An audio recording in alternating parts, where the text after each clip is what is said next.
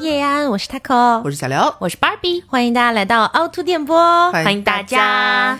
那在节目开始之前呢，也要提醒大家一下，我们的七周年纪念徽章目前已经发货啦！啊，我们发的是第一批，就是买的相对来说比较早的一些朋友。对啊，然后如果说你买的时间可能相对比较晚一点点吼，那可能会稍微再等一段时间再发货。那大家可以去到我们的 APP 查看一下这个物流的信息。如果你已经有物流单号啊等等的，就是代表已经发货了。这段时间呢，就注意一下签收。如果有任何问题，也可以随时来联系我们。嗯，包括我们的纪念专辑也还在发售当中，截止到五月二十六号。所以还没有入手的朋友们，如果你感兴趣的话，可以去到 APP 去查看一下购买方式，或者直接进入我们的 APP 凹凸宇宙，在置顶的 banner 是可以看到购买通道的。是的。好，那么我们就回到我们今天聊的这个话题哈。嗯，今天这期节目呢，是我们三位女性，嗯，一起来聊一个算是姐妹私房话吧。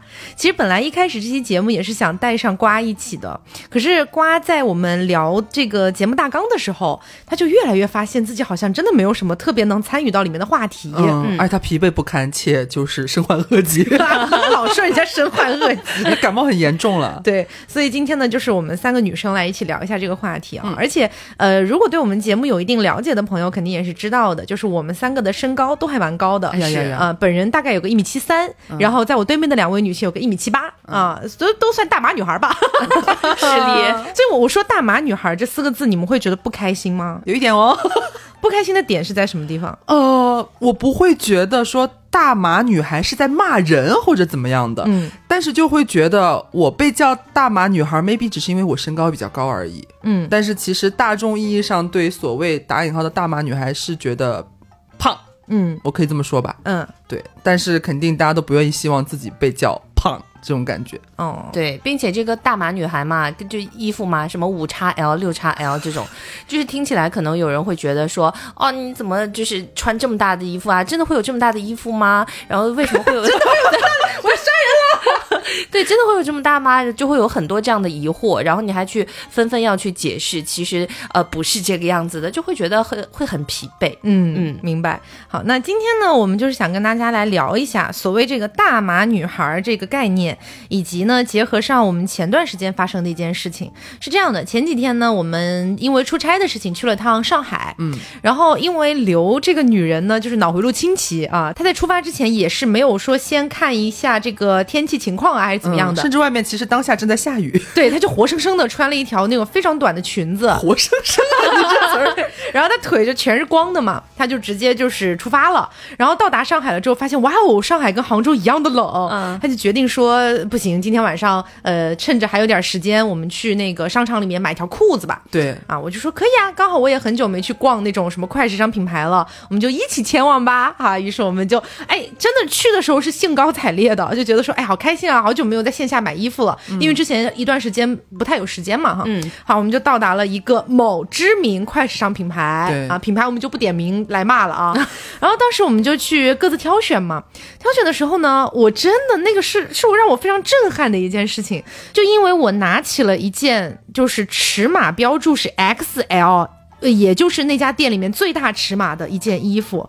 然后我拿起来了之后，我想仔细看一下这件衣服上面的一些小小的印花啊什么的。直到我把那件衣服举起来，我猛然发现这件衣服的整体宽度和我的头，哎，它跟我的这个头的这个直径。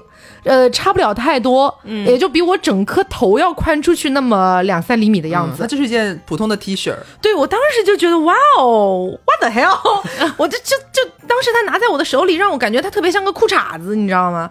然后我就试了一下，发现这个衣服呢，说来也是有一定弹性的，但它的弹性不是说那种像鲨鱼裤一样可以装下一个卡车的那种弹性，就是微弹。我就在想。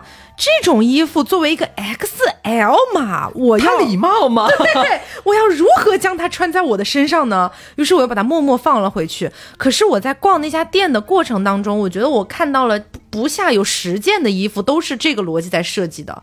就是你仔细一看，哎，它是 XL 码，但实际上也就跟裤衩子差不多大。嗯，那然后就让我联想到了，呃，大概是三年前还是四年前左右吧，我们的互联网上刮起了一个新的，算是某个潮流吧，叫做 BM 风。哎，大家肯定都是有印象的，就是来自于意大利的一个少女的衣服的品牌，它的缩写是 BM 嘛，它主打的就是 one size，就只有一个尺码，均码走天下。哎，均码走天下。那大家也知道，这个军马走天下呢，一般来说就也就意味着你得稍微纤细一点才能够套得上去嘛。嗯。啊，当时我还有看到一个表，也跟大家分享一下。这个表让真的让我觉得，呃，离谱他妈给离谱开门了。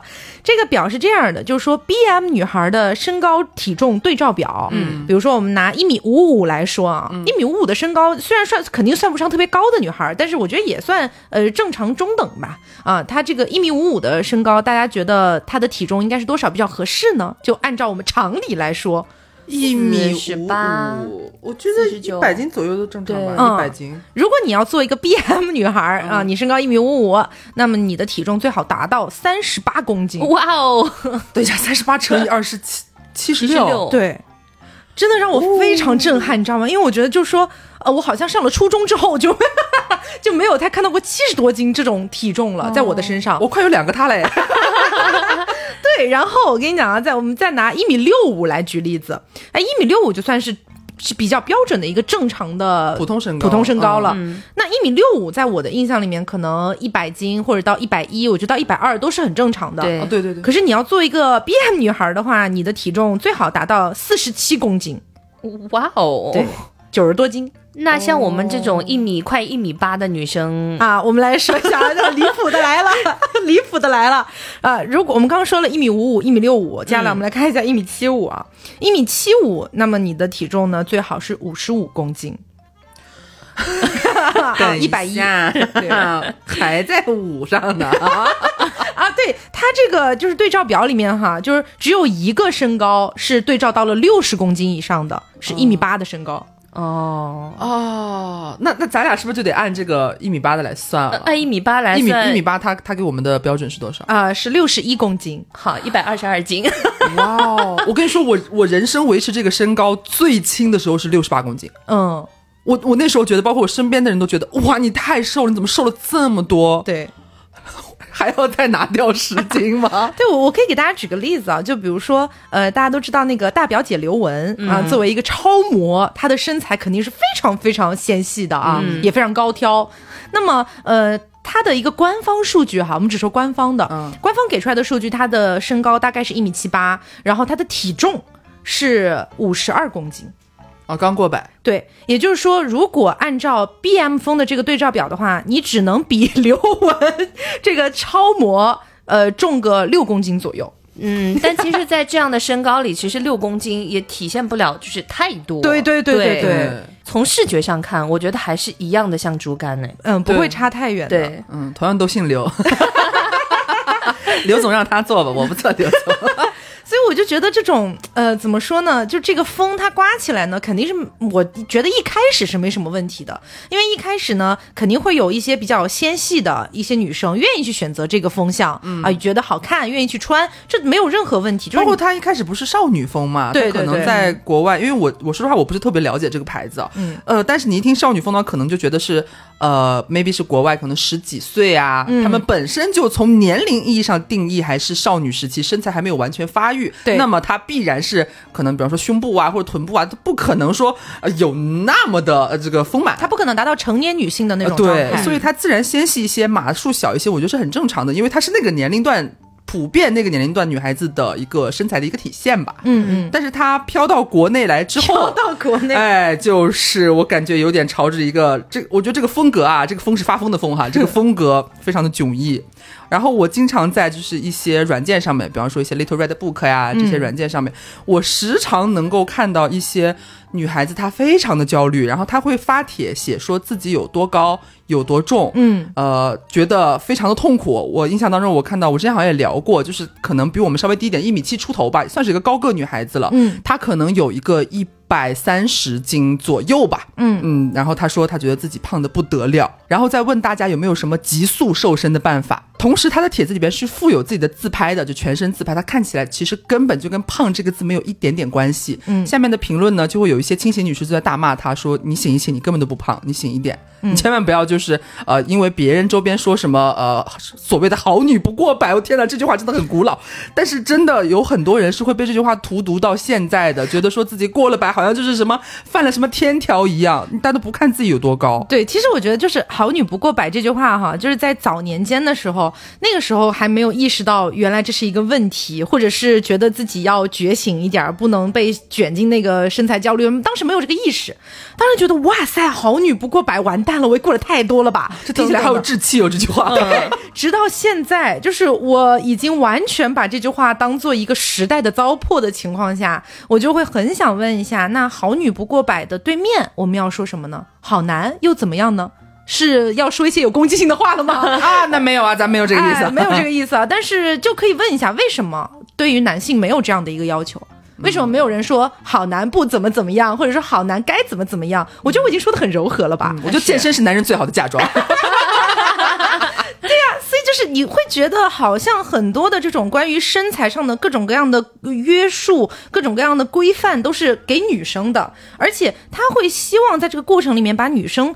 慢慢的，起码在他的潜意识里面，让他觉得自己又白又瘦又小啊，又又这个像一把干柴一样，就是瘦瘦窄窄，哎，是弱不禁风的感觉，那就是最好的。哎，会植入一个这样的观念，所以久而久之，有很多的女生可能就会朝着这个方向她去走。对，哎，她说我尝试一下，看我能不能变成所谓白又瘦的那个样子。那有一些女生呢，可能脑海里面有这个意识，但是她可能比较懒，比如说像我，我就会觉得，嗯，在早年间，我会觉得这样的身材是好看的，但是我好懒，我不想去这样动，但是我很难去摆脱这种流行风向所植入在我脑海当中的这样才是美的的这种观念。嗯，所以这让我很痛苦，就是。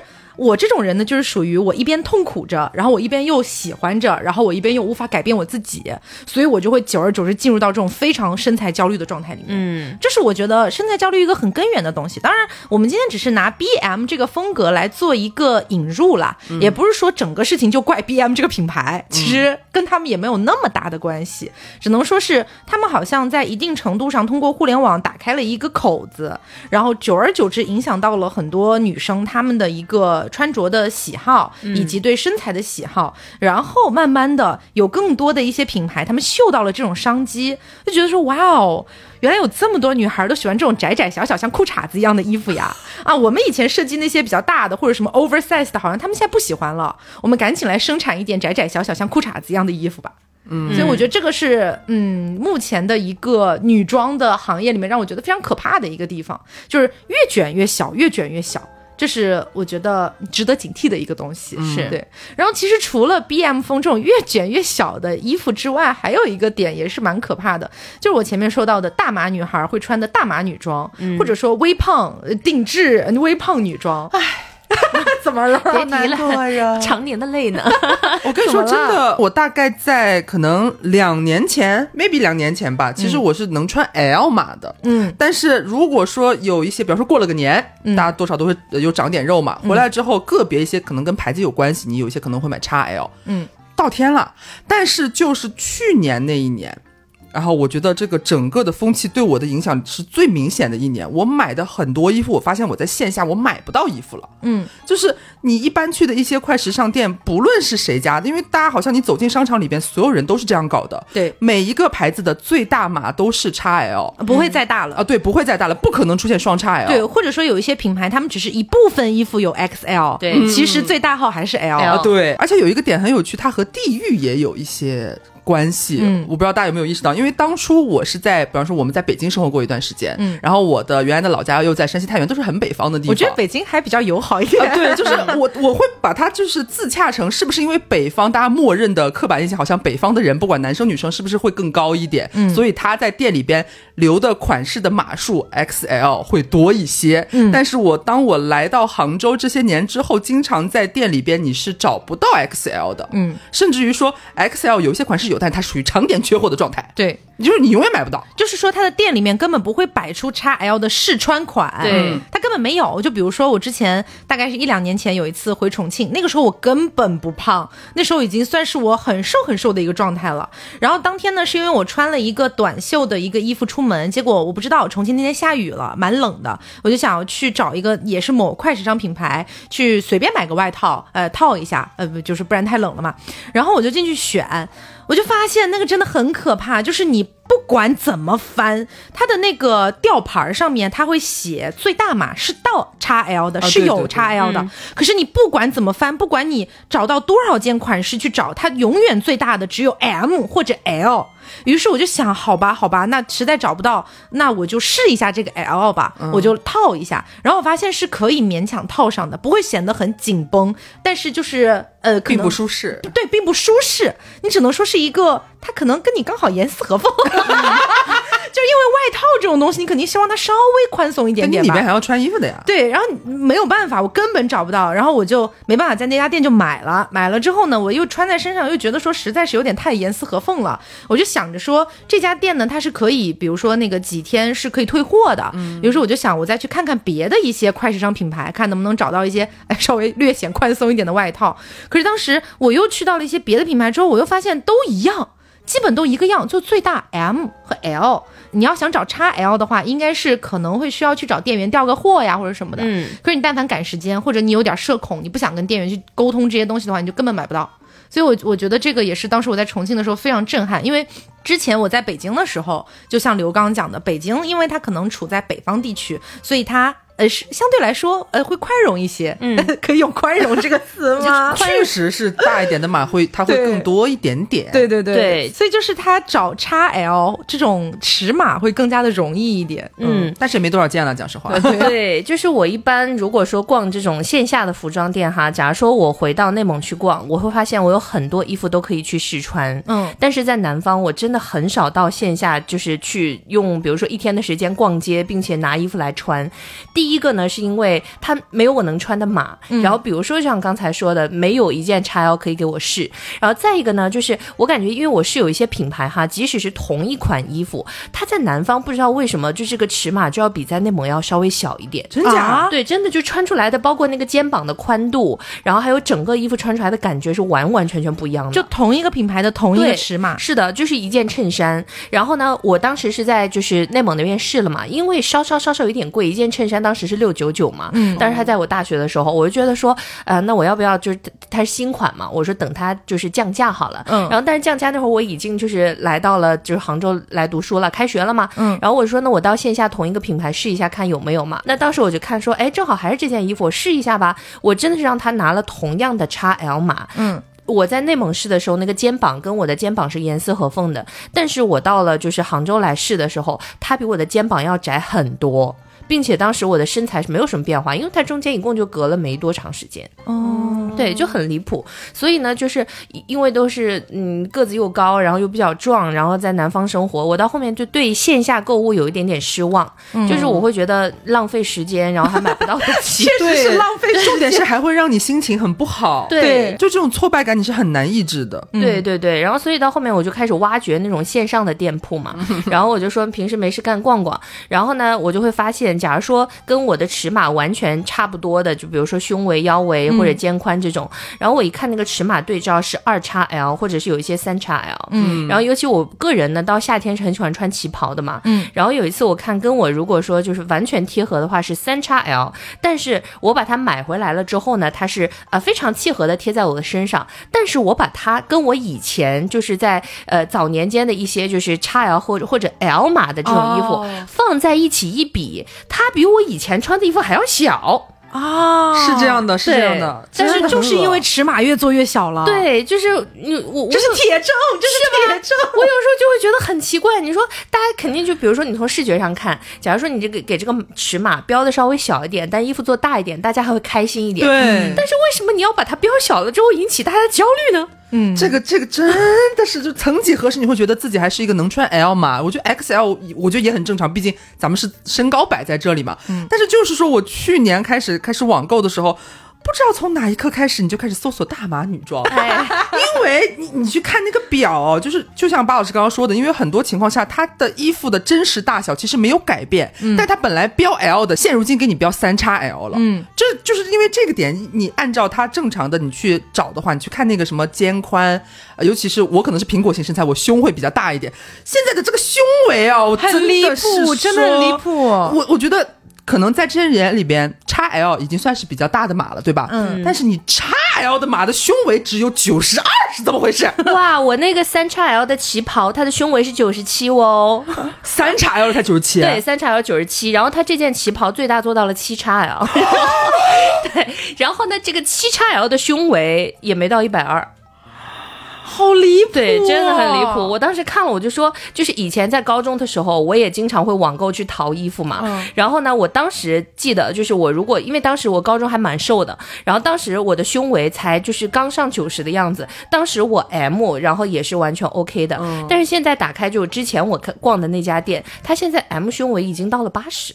哦，对，现在很多衣服胸围都是八十几，对，然后甚至很多它最小码，比方说 x S 可能七十九，嗯嗯，我觉得。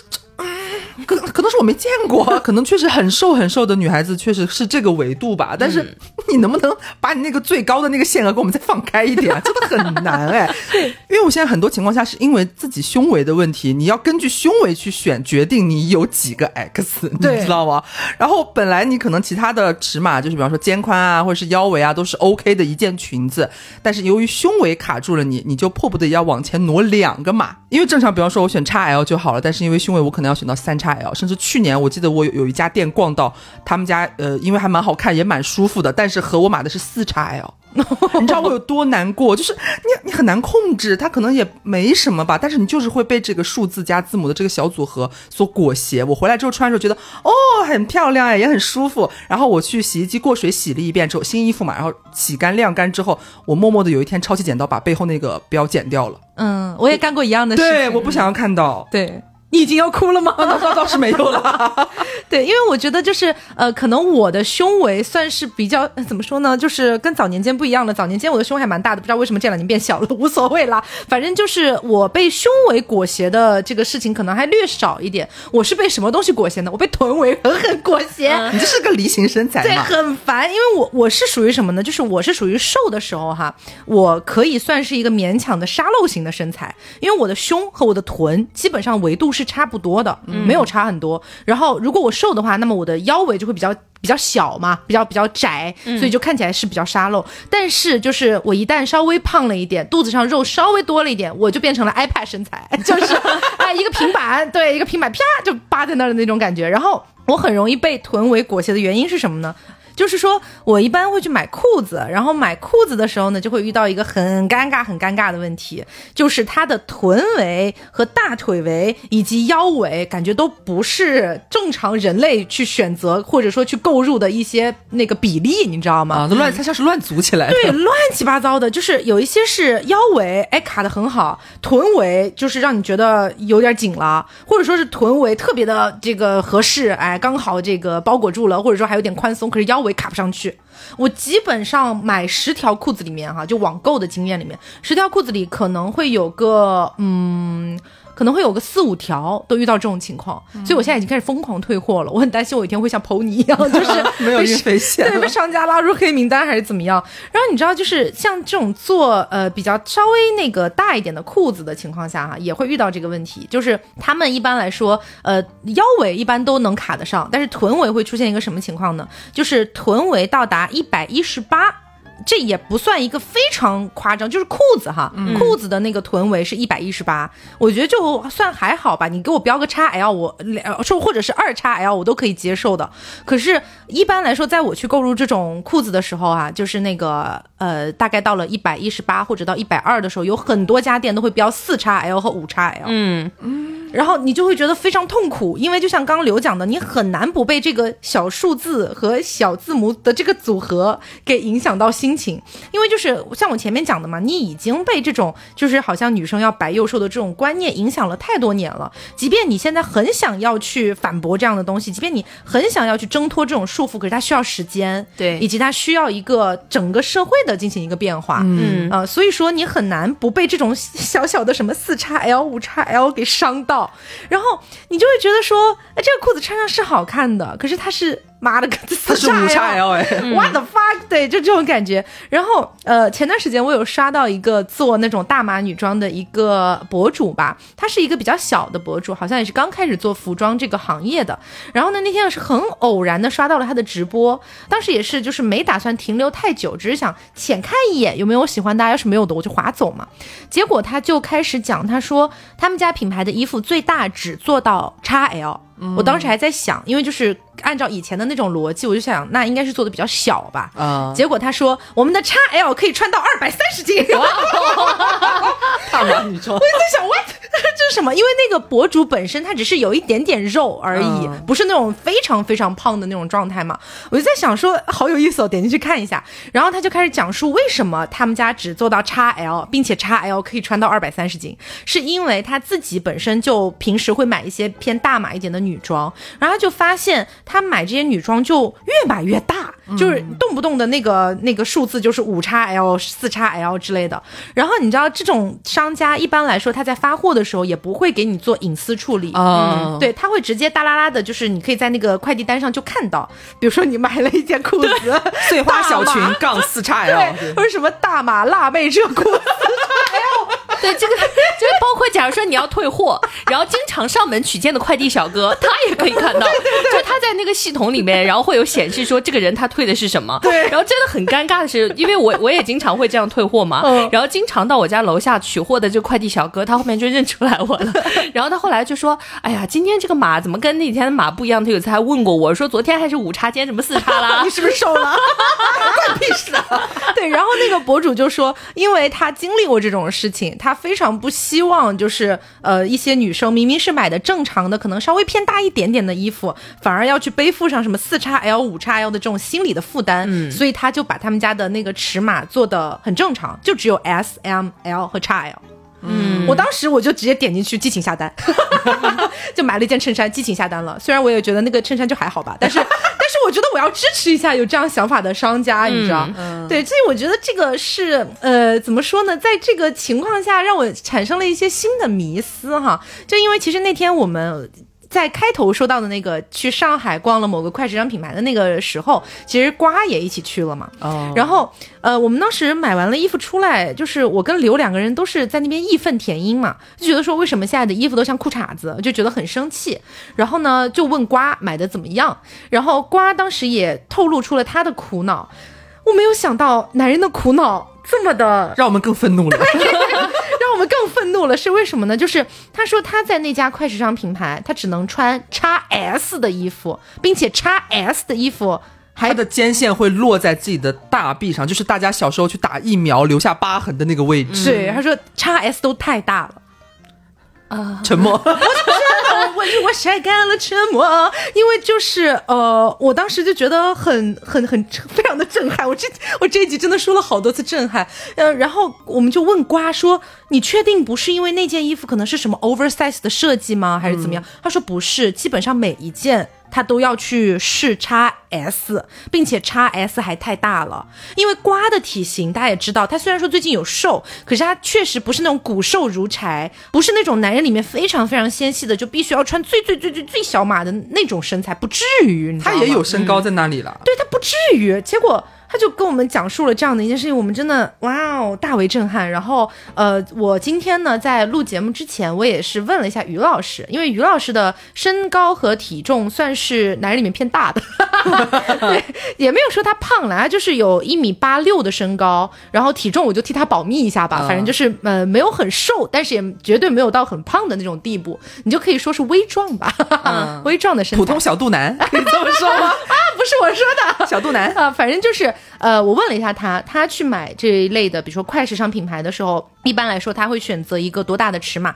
他说他就是选最大码就够了，一般来说是 XL。他说穿在身上也是一个比较正常，不会说特别紧绷的那种状态。嗯，然后你就让我产生了一个很。嗯，怎么说很迷惑的点吧？因为我觉得于老师一米八六的身高，然后包括加上他的体重啊等等的，他绝对已经算是普通的、普遍的中国男性里面比较大只的了。嗯，然后他穿最大码是可以非常正常的塞进去，并且还有一定的宽松的。那为什么女生这边 x L 拿在手上就像裤衩？忍不住想要开麦了，大家应该不会听这期吧？大仙大仙也能穿 x L，你觉得这？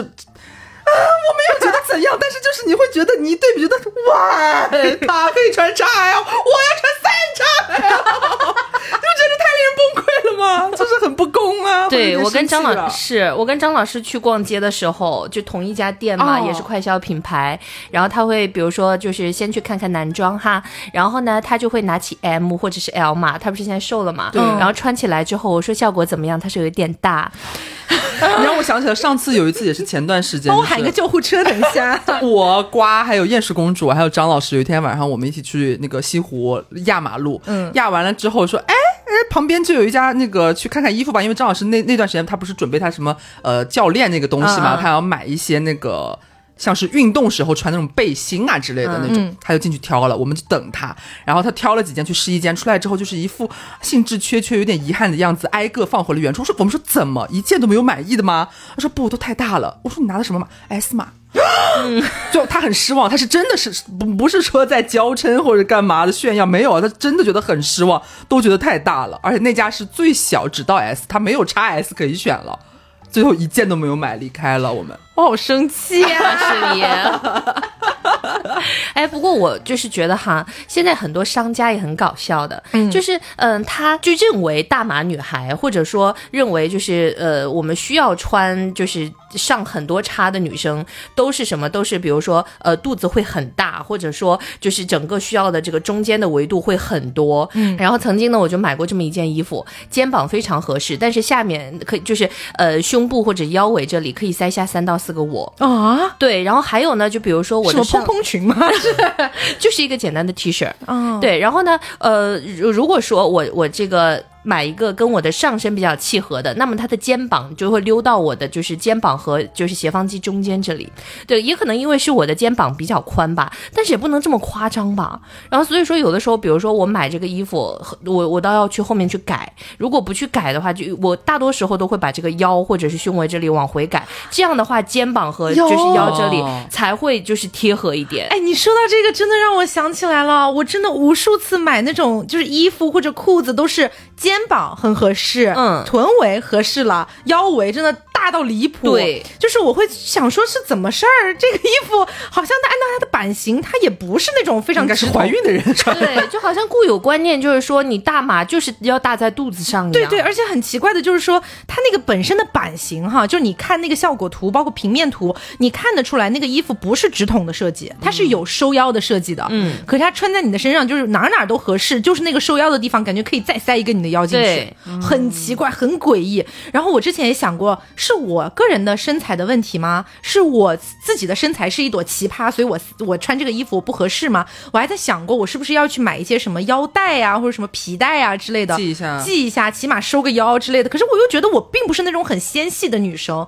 一般来说，在我的印象里面，就是说皮带也一般还好哈，但是那种什么要掐腰啊，或者是甚至是什么腰部的暗扣啊，好像都是比较瘦的女孩子，她们买到了一个比较大的衣服，所以他们要去收一下。女明星改礼服了，对我很难想象，就是。我是一个正常，甚至说有的时候我会去，就是嗯，我承认微胖一点的女孩子，真的不胖，反正我不管啊，就是呃，今天就是姐妹私房话，我们就敞开了说了。哎，我我我真的没有想到有一天我会有这样的一个诉求，包括那天我也是跟于老师讲，我说我说好怪，我说真的好怪，我我这条裤子，我的臀围、大腿围都合适。可是我好像腰围就是有点太宽松了，嗯，就是把那个裤子拉开，它它没有弹力的啊，就那种牛仔裤啊，把它拉开了之后，我感觉我可以塞两个拳头进去。哦，但是臀围和大腿围是非常合适的，嗯，我就我就非常迷惑，然后我就跟于老师说，是我我感觉我也没瘦啊，我是不是要去买个皮带给它系起来？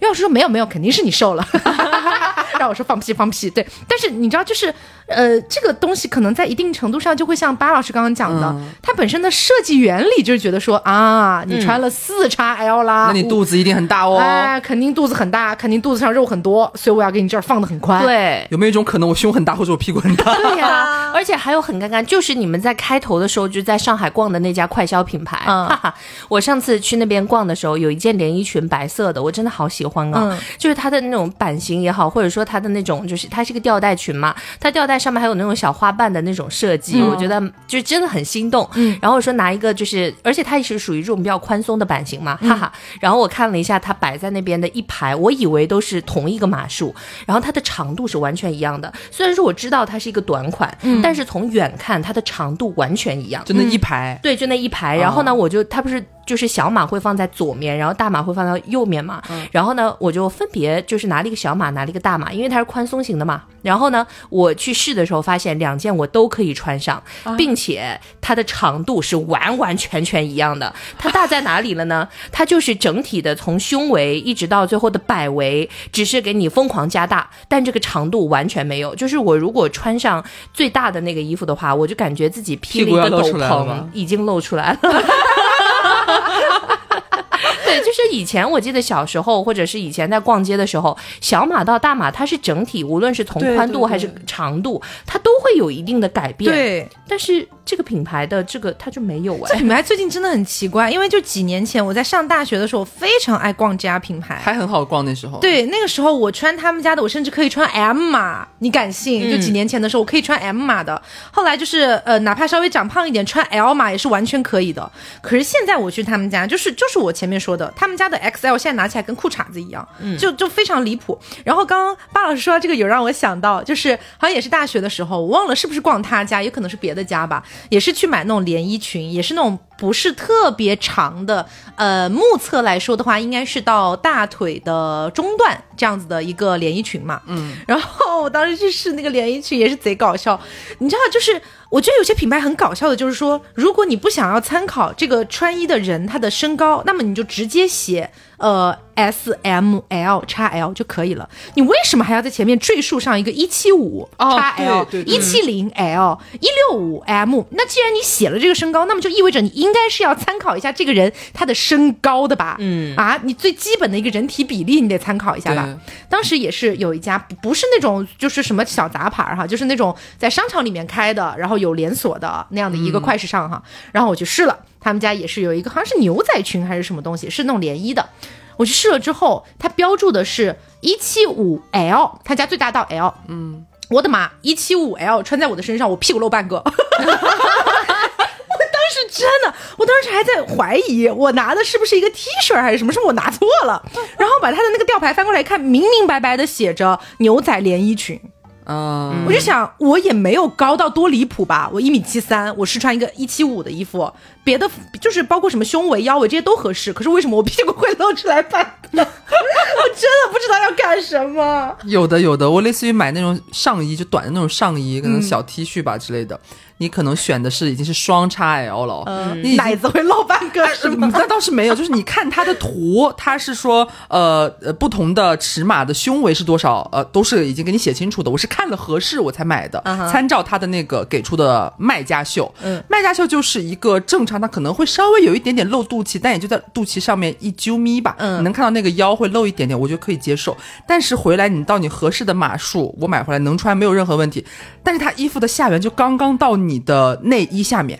就是你稍微一抬胳膊，你的那个内衣下面那个边边会露出来。哎，对对对，你说他这个也让我想到，就是现在有很多的商家，他设计衣服的时候，有的很多设计师他在设计衣服的时候，是不是会觉得说，人类，你作为一个女性，你只要穿上衣服出门，你就不需要抬手臂，你也不需要弯腰，哎，你也不需要做人，你就整个人像一个那个板砖一样，你就你就直立行走，然后你不会有任何的动作，然后他这样设计出来的衣服，就让我觉得很费解。就真的有些衣服穿在身上了之后哈，它可能哪哪都是合适的，嗯，可是你但凡只要一哎抬手。打个招呼，hello，然后你的内衣就整个大暴露，surprise，要怎样啊？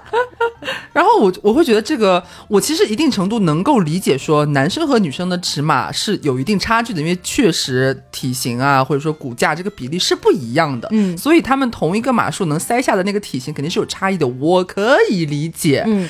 但是确实，我觉得，嗯，男性那边，毕竟我不是男性，可能需要评论区有没有一些呃男生听众，你们在选衣服上面会不会也遇到过像我们女生一样有过类似的一些不一样的困惑？你可以在评论区告诉我们。但是我会更深刻的意识到，就是我们这边好像被荼毒的更加严重一些。嗯，不管是衣服还是什么裙子、裤子，甚至到鞋，都有问题。就是，哎，而且我觉得这个和衣服和鞋。呃，一定程度上，在我来看，它的逻辑是一样的，就是很多商家他忽略了这么多年的一个演化，其实都不单单是中国人，就整个世界来说，大体上大家的这个生活水平质量是在不断的提高的。对，你不能够否认说，一年比一年上来，我们这个身高的这个平均身高的趋势也是在越来越往高走的。对，证明大家的这个伙食啊是很棒的，那发育也一定是跟得上的。那你怎么能够做到事到如今女鞋还没有四零码？为什么？你告诉我为什么？现在身高不超一米七的女生都有四零码的脚了。对啊，你怎么为什么要做最大三十九？真的很不与时俱进。对对对，这个也是让我觉得中国的这个时装领域让我很一一就是未解之谜。对啊，我很 我我很怀疑，就是刘雯他们的鞋是多大码的？他们不买鞋是吗？就是怎么能够事到如今？真的就是，我记得大概我十岁的时候，市面上卖的这些鞋最大的鞋码标的就是三十九了。嗯，然后现在已经十几快二十年过去了，你们难道不知道有很多的零零后？我们就我们就不说九零后了，我们就不说九零后了啊，我们就说零零后。那些零零后，尤其就是我觉得大家应该能刷到很多，包括呃之前在那个某抖上面不是有拍很多吗？什么零零后的弟弟怎么都长得这么高呀？零零后的妹妹怎么都这么高挑呀？啊，动不动就是什么？当然也不是说所有人哈，但是肯定是有一个向上的趋势的。嗯，你怎么能够二十年之后你还依然保持着二十年前的一个平均身高的一个平均尺码？嗯，可能以现在的小妹妹身高一米八零，鞋码三五吧。这很这很荒唐，就是你鞋一成不变，嗯，衣服你越缩越回去了，对，很不对劲，嗯，而且这让我想到一个点，就是让我觉得很危险。为什么说危险呢？就是说，因为我们前面讲到那个 B M 风嘛，嗯。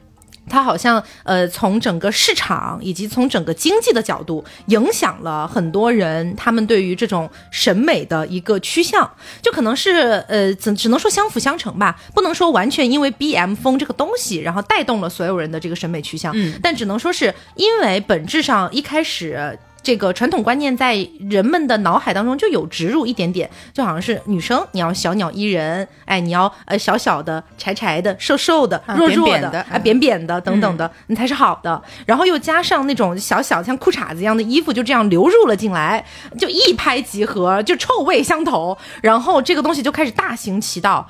你知道，就是我现在每天都在期望一件什么事儿吗？我每天都在期望什么时候 B M 风可以可以彻底刮过去就走，因为现在已经刮了有三年多。多了，至今为止我没有看到它有任何的消散的趋向，而且反而是越来越大的在影响到更多其他的品牌。嗯，就比如说我们前面讲到的那个去上海逛的那个牌子，明明几年前我完全可以穿下他们家的 M 或者 L，现在他们家的 XL 拿在我的手里，我感觉跟我内裤差不多大。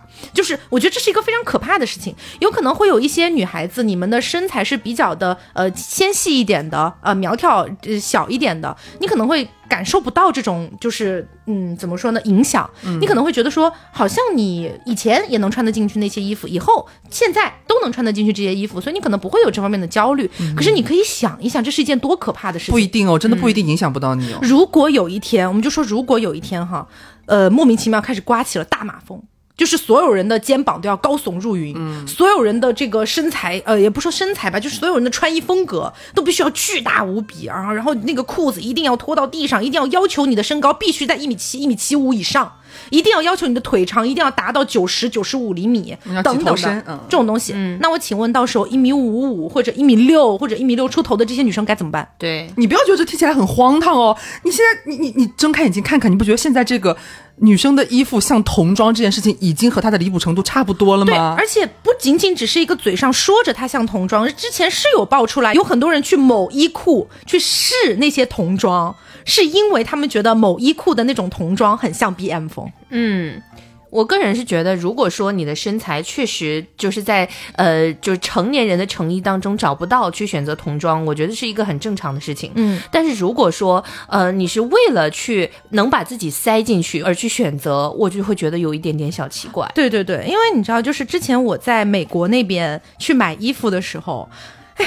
说起来真的是一把辛酸泪，就是他们那边的那个码数跟我们这边标的不太一样，但具体的我有点忘了。他们那边是以数字来标的哈，就是某个品牌他们是以数字来标的，不是我们这边的什么 S M 叉 L 之类的。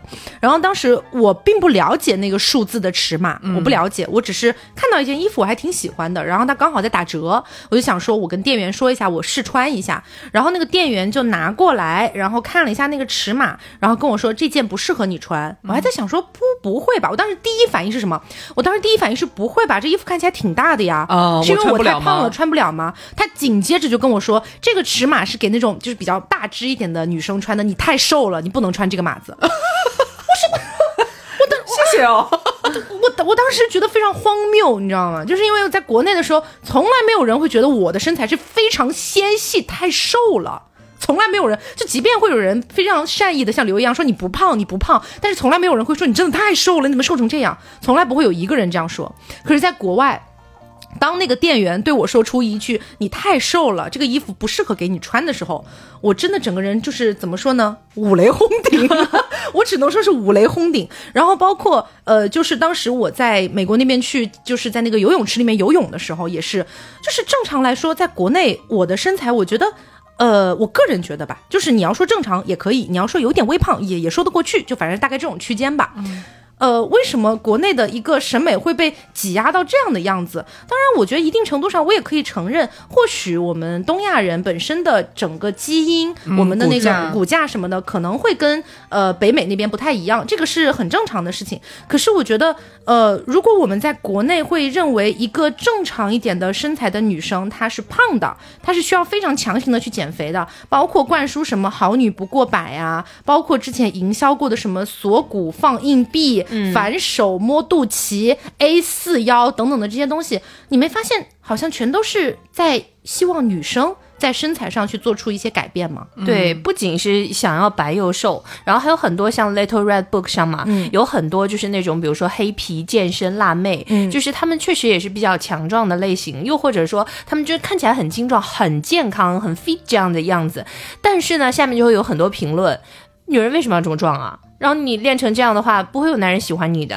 Oh my god！好窒息。然后对，然后还有很多就说你练成这样。二零二三年吗？对，就是现在依然会还会有很多。然后就说你这样的话，真的会有男的喜欢吗？又或者说你这样真的好看吗？女生不是就应该白的吗？你你这么黑干什么？我为什么要考虑男人会不会喜欢啊？对啊，就是很多这样子的评论。然后我之前看到也是在 Little Red Book 上有一个博主，他经常会发自己的照片什么的。到后面因为很多人都就是有这样的评论，然后是以前了嘛，就很多人有这。这样评论到后面，他的号账号就注销了。嗯，就是我也不知道这他发生了一些什么，但是我觉得肯定多多少少是有被这样的评论所影响到的。嗯，对，因为他那下面就是现在的话，很多就是比如说这种健康博主下面都会说，哦，我好羡慕你这样自信、健康、积极的样子，又会说你现在小麦色感觉很健康，或者说你这样每天的这样的运动影响到了我。但是现在不乏也有这样的声音，但是在当时我看的时候，大部分的声音都是说你这样子。给谁看啊？哪里有好看啊？又或者是还有一些那些呃，就比如说打这种健美比赛的这种女性，嗯，她们的就是备赛非常的严苛，无论是在训练也好，又或者说在吃饭也好，都是已经达到了那种就是嗯很极致的地步，嗯，然后就会有很多评论，某抖上嘛，然后很多评论就说女人为什么要练成这个样子？然后这样真的好看吗？你自己照照镜子看看，你好看吗？就经常会对我有看到过类似这种很很难听，他没有骂脏话，但你就觉得这话好难听。说你不会真的觉得这样很好看吧？我真的觉得这样很好看。然后然后下面还有一些评论，就是会酸一些呃在积极夸赞给这个博主赞美的人，然后他会反酸这些人说，我觉得大家也不用硬夸吧。对，这。哎呦，干嘛？对啊，所以说你又不让大码，然后又又不让练肌肉小麦色，然后那这不是最后就慢慢一一归一归一归又变成白又瘦啦？我跟你说，真的，这个风继续刮下去，我我不反对它，它本身也是一种小众的风格而已。每个人喜欢不同的风，这很正常。但是它已经病态的影响到了整个群体，甚至行业制造商。对，我觉得有一天可能现在来说。影响最大的，目前看来可能是我们这些呃，可能比较高挑一点的，或者说是呃稍微有一些微胖的女孩子，已经受到了一些威胁。但是这股风如果说愈刮愈烈，不停止的话，可能这个基准就会继续下调。比方说有一天可能就影响到了一六八左右的，有一天影响到了一六五左右的，非常可怕。嗯，对，到时候我我们就已经消失了，对，我们就已经是原始人了。哎，我们直接死吧，我觉得。对，因为那时候街上你们不会看到我们了，不会看到我们这个身高，因为我们没有衣服，对，因为我们不能出门，我们也没有鞋，你知道。我们就每天只能在家点外卖。对，然后我们出门就要拿一个树叶。